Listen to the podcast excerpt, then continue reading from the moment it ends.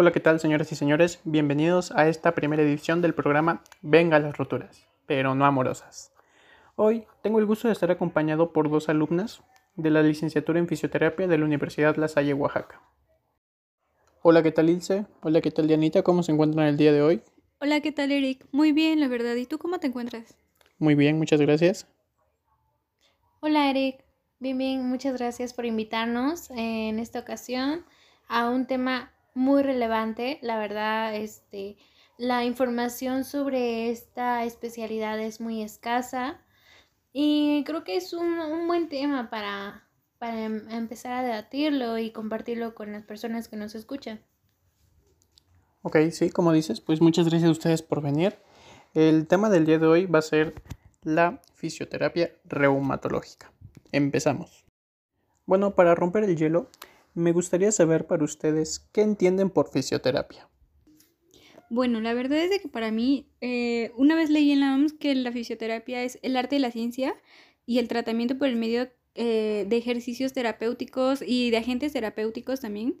Y la verdad es de que yo considero que sí es así, porque pues como tal la fisioterapia trata de realizar ejercicios en las personas para así poder recuperar tanto el movimiento, la movilidad, eh, mejorar eh, dolores que pueda presentar esta persona y considero que es una rama muy, muy grande y muy bonita. Claro, claro, Ilse, estoy de acuerdo contigo. Em, bueno, en cambio, la Confederación Mundial de Fisioterapia dice que eh, es un conjunto de técnicas que se ocupa mediante la aplicación de medios físicos, como lo mencionabas anteriormente. Em, mm, todo esto es- ese proceso de aplicación se han generado gracias a los agentes que tenemos o que nos rodean mediante el agua, la, el- la electricidad.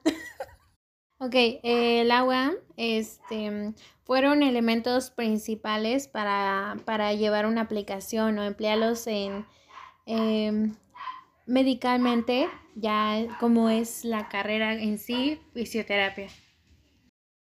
Fíjense que yo también revisé en el libro de Bases Teóricas y Fundamentos de la Fisioterapia y pues creo que ambos conceptos se relacionan y van enfocados a lo mismo, que es mejorar la calidad de vida del paciente y pues muchas veces esto es- son temas que la gente no se informa y a veces por mm, desconocimiento pien- piensan a lo mejor que somos hueseros, este, masajistas, pero o sea, la fisioterapia va más allá de todo eso.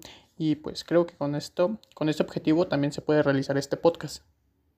Claro, claro. eh, la fisioterapia en sí, muchos no tienen eh, la definición clara, ¿no? Nos, eh, surge esto de la combinación o que confunden a un fisioterapeuta con un, un huesero coloquialmente dicho.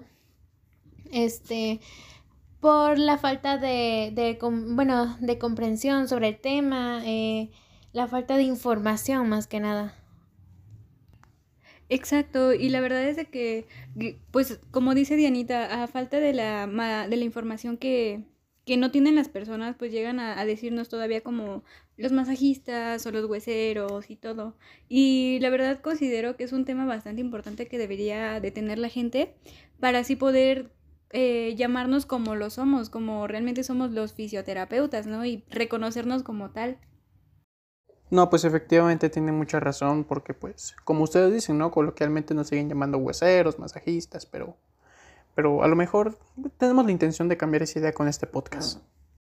Pues tienen mucha razón, pero no sé si ustedes se han puesto a pensar cómo fue que inició esto, quiénes fueron los aportadores para esta rama. No, pues la verdad es que yo considero que uno de los principales aportadores en, en la rama de la fisioterapia eh, es Duchenne, el cual subrayó el hecho de que los músculos paralizados conservan la excitabilidad inducida por la corriente farádica, mientras que los otros la, la paraliza. Y considero que esto es algo muy importante, ¿no? De acuerdo, dice, estos fueron uno de los grandes pioneros en especialidad reumatológica, en fisioterapia. Em, como tal, eh, orígenes exactos de la especialidad en fisioterapia, no, no hay apuntes eh, que podamos encontrar, pero estos fueron que marcaron grandes potenciales para que ésta se realizara. es el caso de Ansubel, demuestra que la inexactibilidad neuromuscular y la producción de calor en profundidad con este tipo de corrientes eh, puede ser ayuda para alguna de estos tipos de lesiones eh, de acuerdo a la especialidad. No, pues este, concuerdo mucho con ustedes porque como tal, eh, antecedentes de, de, esta rama de la fisioterapia pues no hay. Pero lo que ustedes dos mencionaron pues es muy importante porque fueron los que más o menos se aproximaron uh, y pues impulsaron a que se crea esta rama. Otro de ellos también fue Clement, Joseph Clement, y fue el primero que sacó un libro del ejercicio terapéutico en pacientes postquirúrgicos. Ok, pues como ya hablamos del origen, no sé si también se ha puesto a pensar eh, el trabajo que hacía o el papel que desempeñaba un fisioterapia en esta época, porque pues es algo importante. ¿Qué diferencia hay lo que realizaba el antes y lo que realizaba ahora?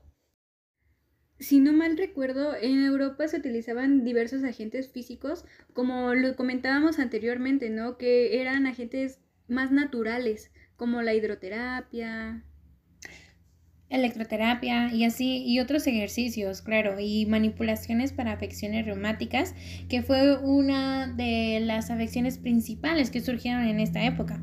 Sí, porque, bueno, concuerdo con ustedes porque como tal, el fisioterapeuta en esos tiempos no era fisioterapeuta, literalmente era un masajista, un huesero, como se le conoce hasta ahorita en la actualidad, pero ahorita la diferencia es que ya tenemos bases científicas, lo cual apoyen esto.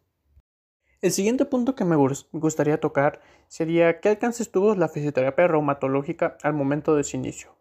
Por lo que estábamos comentando anteriormente, la fisioterapia no era como tal considerada una rama de la ciencia, por lo cual solamente eran masajes, así que esto se podría decir como un alcance como tal no tuvo, porque pues literalmente se dedicaban a dar masajes. No sé qué opinan ustedes. Exacto, y la verdad es de que anteriormente, fíjate que yo estaba leyendo en un, en un artículo en donde decía que como tal la fisioterapia reumatológica tuvo un alcance ya un poquito más elevado eh, a como a inicios del siglo XX. Claro, como ya se había mencionado en Europa, eh, porque como tal eh, ya una, una especialidad no estaba clara, es importante mencionar que primero fue la especialidad de medicina como reumatología. Ya poco después fueron que salieron las bases o las especialidades de la fisioterapia. Ya que estamos tocando estos puntos, no sé si tengan alguna idea o alguna noción del índice de prevalencia de lesiones, enfermedades o complicaciones de la rama fisioterapeuta en pues actualmente. De hecho, una de las enfermedades más sobresalientes es la artritis reumatoide, que de acuerdo con el INEGI en una encuesta nacional sobre la salud y el envejecimiento que se realizó en el 2018, muestra que a partir de los 60 y más, el 9.5% de los hombres tienen a sufrir esta enfermedad y en cambio las mujeres a partir de este rango de edad, el 18.5 la padecen. Fíjate compañera que lo que acabas de mencionar es algo muy importante y considero que la mayor parte de las personas que padecen de estas enfermedades son personas que ya son de, de un rango de edad de 60 años en adelante. Y me di cuenta en algo que yo leí en un artículo también del INEGIC, es de que la mayor parte de los pacientes que padecen enfermedades reumáticas son como artrosis, artritis, este, gota, entre otros. Y no sé si actualmente este, sepan algo sobre esta especialidad aquí en Oaxaca o México y en el mundo eh, si tengan alguna información de lo que, de lo que, dónde podemos encontrar este tipo de, de, especialidad, en dónde.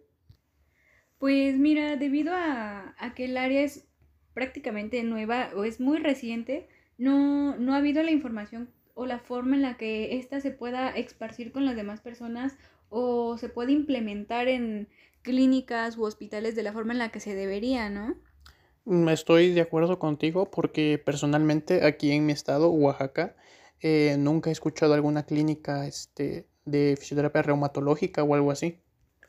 Tocando este punto también, no sé si sepan ustedes de alguna este, institución pública, privada o social que presente algún tipo de servicio de la fisioterapia este, reumatológica.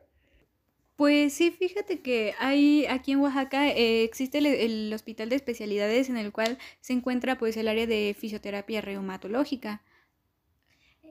Como ya se ha mencionado, eh, dentro del estado, así como tal clínicas, no existe, no, no hay un registro, pero esto no quiere decir que este tipo de fisioterapia no se den. Puede ser que mm, en una clínica de fisioterapia deportiva este tipo de especialidades se puedan ejercer. No, pues sí, concuerdo con ustedes. Como anteriormente les dije, aquí en Oaxaca yo nunca he visto una fisioterapia, una clínica de fisioterapia reumatológica, pero a veces lo que muchos hospitales hacen es mandarte a otro estado donde sí cuente con ese tipo de servicios. Y fíjense que tocando este tema, personalmente yo nunca he ido a un fisioterapeuta, menos reumatológico. No sé si alguna de ustedes ha ido o tiene la noción de qué tipo de herramientas es, son las que utiliza más o menos. Pues mira, la verdad es que yo conozco o he visto o he leído que en la fisioterapia reumatológica se cuentan con diversos este, eh, agentes físicos como los utilizaban anteriormente, pero tal vez de una forma más renovada, más actualizada, como la hidroterapia, la electroterapia y la forma en la que lo, lo han implementado mediante, no sé, formas de descargas, las bañeras para la hidroterapia. Pero claro, como sabemos, la actualidad y la tecnología han avanzado día a día. Es por ello que, por ejemplo, en la fisioterapia tienen que ir incorporando nueva aparatología. Es evidente que el desarrollo tecnológico es para todos. Entonces, el crecimiento de las aplicaciones va aumentando año a año. Y pues ya tocando estos puntos, no sé si sepan del alcance que ha tenido la, la especialidad hoy en día. Con el paso de los años, la especialidad ha ido evolucionando, así como la tecnología, entre otros. Exacto, y fíjate que es algo bien interesante porque la fisioterapia no se puede quedar así nada más como, como estaba en un inicio, tiene que, que crecer, que desarrollarse de tal forma para así poder ir cubriendo tanto las, nuevas enfermedades que puedan salir y, y, y pues ir como que adaptándose a ellas, ¿no? Me parece muy buena respuesta. Como dicen ustedes, o sea, el mundo se va actualizando, la fisioterapia no se puede quedar atrás. Yo no puedo aplicarle el mismo tratamiento a un paciente de hace 30 años que a un paciente de hoy en día, porque obviamente presenta una diferente patología, este, o entre otras cosas. Y por último, para concluir el podcast, me gustaría saber cómo, bien, cómo ven la fisioterapia reumatológica de aquí en 10 años. Pues mira, la verdad como te mencionaba anteriormente de que la fisioterapia tiene que ir evolucionando, eh, considero que la fisioterapia en reumatología se va, a evolucionar, se va a actualizar muchísimo más y considero que así como van a ir evolucionando las enfermedades, pues la, la fisioterapia reumatológica se va a ir adaptando a ellas. Y en torno a los pacientes yo considero que tal vez no sean el mismo tipo de pacientes que hay ahorita, porque pues en base al sedentarismo que hay hoy en día, puede ir incrementando las distintas patologías y salir nuevos, nuevos procesos, nuevas técnicas para aplicarlas en ellos. De hecho, irse con esta nueva normalidad que estamos viviendo de COVID, el tipo de población va, va este, incrementando. Por ejemplo, el uso ahorita, el uso de la computadora, el uso de las nuevas tecnologías, van creando nuevas enfermedades, porque la mayor, mayor parte del tiempo en la vida de, una, de un adolescente se la pasa en este tipo de tecnologías. Ahora, el ver en 10 años qué tipo de enfermedades van a tener, pues van a ser como artritis, van a tener van a tener diferentes enfermedades que van a, a enfocarse en este tipo de especialidad. Mm, pues tiene mucha razón. Igual yo en 10 años espero que la gente ya esté un poco más informada de lo que un fisioterapeuta reumatológico hace, eh, que ya tengan una noción, que este, ya se quite ese, ese concepto coloquial de, de, este, de masajista, de huesero. Y, y pues nada, eh, esto sería todo, el podcast. Agradezco mucho su participación y este... Gracias a ti por habernos invitado a este podcast. Y de recibirnos con mucho cariño, ¿no? Sobre todo. No, pues muchas gracias a ustedes por venir y eso sería todo. Esperen la segunda edición.